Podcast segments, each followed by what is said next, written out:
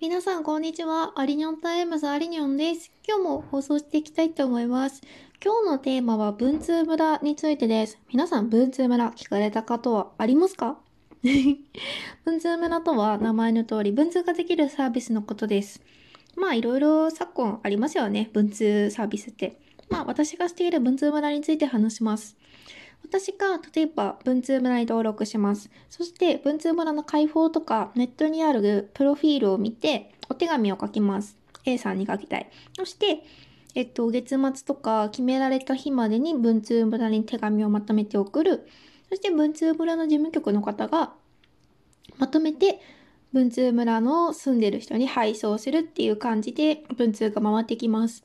文通のサイクルは月2回ありますので、大体2回お手紙が来たりって感じですね。で、往復になるので、1人の人とお手紙交換がま月1回になりますかね。そういうペースで文通してます。料金は、まあ、あと何ヶ月払うかっていうのでまちまちなんですけど、大体1ヶ月が800円ぐらいですかね。なんで、切手代がですね、私結構文通割としてる方なので、毎回レターパックで来るんですよ。なんで、800、100 180円か。180円で2回で360円ですか ?360 円ぐらいは切手代なので、まあ、500円、文通村に収めているっていうところでしょうか。まあ、すごいリーズナブルですよね。おすすめしてます。で、何を話すかというとですね、今日クリスマスカードで書いたんですよ。素敵じゃないですか。私今までクリスマスカードとか書いたことないですよ。クリスマスカード Amazon で入手した。こんなのあんま言わない方がですね。まあ Amazon で買ったんですよ。Amazon でなんか24枚入りのセットがあったので、それを買いました。で、今日手元に届いたので、早速文通村の方々に、あの、クリスマスの書きましたよね。内容はあのクリスマスの話とか、あと最近の近況とかを書いて大体送りました。で、なんか大量にクリスマスカードを買ったので、なんか粗悪なクリスマスカードが来るかなと思ったらですね、割としっかりしてて、なんかハワイでなんかマカダミアナッツのチョコレートとかあるじゃないですか。なんかそんな感じの入れ物できて、ちょっとびっくりしましたね。ポストか、違う、クリスマスカードと封筒のセット。あとシールもちょっとついてきました。来た瞬間すっごくワクワクしました。アマゾンさんいい仕事するなと思いました。そんなこんなで私はクリスマスカードを書いていたわけです。で、これからの流れを言うと、こえっと、今書いて、次の配送日が、えっと、11月の末か、11月の最後の日に文通村の事務局から村民の方に手紙が配送されるので、その2日前までには文通村についておかなくちゃいけない。で、私が福岡に住んでて、文通村の事務局が千葉にあるので、大体その3日前に出さないといけないので、まあ、月末のプラス5日前はね、出すっていうお金なので、今から絶賛準備中です。ただですね、クリスマスいいところが、もう今、街中クリスマスじゃないですか。なんなら私、この間クリスマスマーケットに行って、もうクリスマス気分を味わってるんですよ。これから1ヶ月クリスマスのお祭りカードもちょっとワクワクしますよね。まあそんなこんなで今回はクリスマスのポストカード書くのも、なんか早すぎるっていう感覚はなかったです。届いた人に喜んでもらえたらなと思います。え、でもちょっと嬉しくないですか？クリスマスにクリスマスカードが届くって私そういう経験がないので、あの、もし自分が嬉しいだろうなっていうことで今回書いてみました。楽しいです。で、あの、どんな人と文通してるかっていうと、あの、同年代の人もいれば、ちょっと30代のお姉様もいらっしゃいますし、年の離れたおじ様とか、いろんな方と文通しています。ただ共通点はですね、自分の趣味が合う人と文通してます。風船便といって、自分の書いた手紙を誰か、あの、文通村の人が振り分けてくれて、で、そこから交流がスタートすることっていうのもあるんですけど、私は結構、割と趣味が近い人によかった文通しませんかっていうお手紙を書いてます。私は本が好きなので、読書をするような人に書いたり、歴史が好きなので、歴史が好きそうな人に手紙書いたり、あと旅とかも好きなので、電車オタクの人いるので、私みたいに。電車好きな人とかに書いたりしてます。で、趣味の話をすることは、あそうなんですけど、私思ったんですけど、趣味の、趣味はなんか共通の入り口であって、あとはなんか近況とか話をしてます。でも大体趣味が合う人って自分の好みに似てたりするんですよね。なんか内向的だったり、でも食べば結構アクティブにするっていうのが好きだったり、新しいもの好きだったり、そういうので、まあ、趣味が似てる人っていうのは自分と考え方が似てたりするので、だからすごいいいんじゃないかなと思いましたね。なんかすごい、なんだろう、うん、マスキングテープとか好きな人いらっしゃるんですけど、私あんまりマスキングテープの良さいまいちよくわかんないので、マスキング、趣味がマスキングテープ集めとかいう人にはあんまり書かないかもしれないですね。まあそんなこんなでいろんな村民の人と文通をしててやっぱ楽しいですよ。私なんか1週間ぐらい前は文通村やめようかなと思ってたんですよ。いや、仲いい人はいるんですけど、やっぱ手紙書くのちょっとこの時代億劫じゃないですか。だって LINE で一瞬で手が、あの、メッセージが書けて、世界中の人に一緒に届くこの世の中に、毎回手紙を書くってなんかちょっとしんどさを抱えてたんですよ。でもちょっと年末で今忙しいわけじゃないですか。あ、やめようかな。だって800円月かかるし、あとは、便箋だってその100均の便箋とか私使いたくない派なんですよ。なんかちゃんとシンプルな文房具屋さんで売ってるような便箋を使うのが好きだから、やっぱ毎年、毎月やっぱ1000円、2000円ぐらいはかかるんですよ。そう考えるとちょっと出費かなっても思ってて。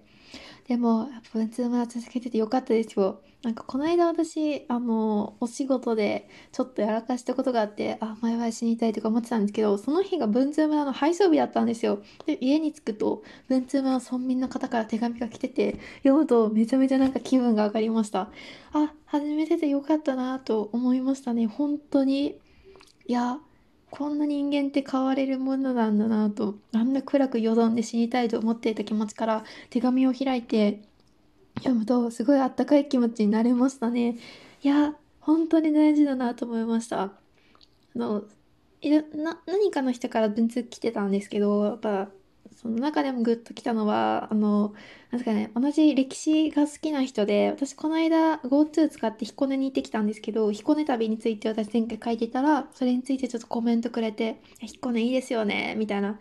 いい直輔についても書いたんですけど、いや、いい直輔がこうこうこうでって書いてあって、あ、よくわかってるじゃないか、みたいな。で、ちょっと楽しくなりましたね。なんで趣味ってこんなに人間を楽しくさせるんですかね。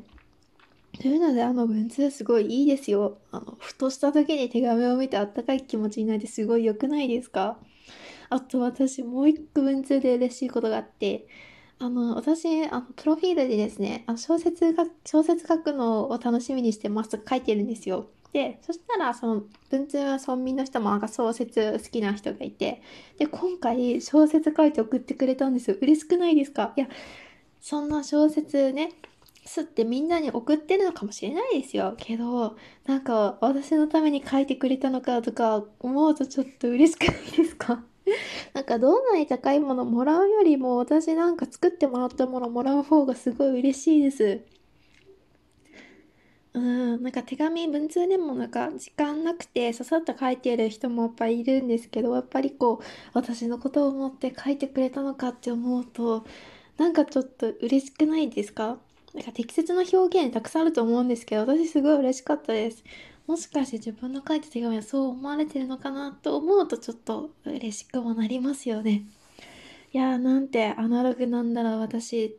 いや、コロナとかなかったら絶対文通とかしてないですよ。いや、小学校の時とかはしてましたよ。交換日記とか文通とか。それでもするじゃないですか、小学校の女の子って。そんな感じでしてたんですけど、まさかこのね、デジタル化の時代に文通をするとは。便箋を選んだりする時間も愛おしいですし、書いてる時間も嬉しいですし、来る時間も嬉しい。なんか写真とか一緒に同封してくれる人いるんですよ。嬉しいですよね。なんか素敵な風景があったので送りますって。いや、なんかなんで私ってこんなに頭の中お花畑なんだろうって思うけど、でも皆さんやってみてください。やっぱ実際あったら嬉しいですよ。いや、なんか物じゃないけど、なんかね、来たらすごい嬉しいなって思います。あ、あともう一個嬉しいことがあって、私この間、あのー、金沢に行ったんですよ。18切符使って。なんでここ18切符でうざいですよね。すいません。で、その途中ですね、福井駅に降りたんですよ。初福井で。で、福井に降りては、もみあげ見るとか好きなんですけど、そこで越前和紙があったんですよ。越前和紙が売ってて。で、だいたい5セン、5センチじゃないかな。8センチかな ?8 センチかけ、違う、10センチだった。10センチかける10センチの和紙が100枚セットのって売ってて、まあ、5、600円だったかな？買ったんですよ。でも私使い道わかんなくて、なんかメモに使うのは一前待ちでも なんか惜しくないですか？なので時々あの、コースターとして使ったりすることが多いんですけど、まあ、他に使い道ないかなと思ったらですね、ひらめいたんですよ。和歌書いて遊べば楽しいと。私、和歌とか結構見たりするのが好きなので、好きな和歌をあの書いて、ちょっと似合ってするのが好きなんです。というので、まあ、そういう遊び方をひらめいてですね。で、なんか好きそうな、あの、人がいたので、歴史で。で、その方には、同封して送ったんですよ。その私の何枚かのその和紙の 10×10 を何枚か送って、で、私1枚、なんか好きな和歌を書いて送ったんですよ。で、それでまあなんか楽しんでくれたらいいなと思ったらですね、今回その私の送った和紙にあの和歌をつけて返してくれたんですよ。もちろん創作じゃないんですよ。返してきたのは吉田松陰のあの歌なんでちょっと激しめなんですけど、あまあ私バックマン好きなら全然 OK ですよ。なんか嬉しかったですよね。なんいや、実際やってみてくださいよ。嬉しいですよ。というので、ちょっと文通村ほっこりする体験でした。なかなか趣味が合う人って、日常生活でやわなくないですか？だって趣味がなくても人間って仲良くなれますし。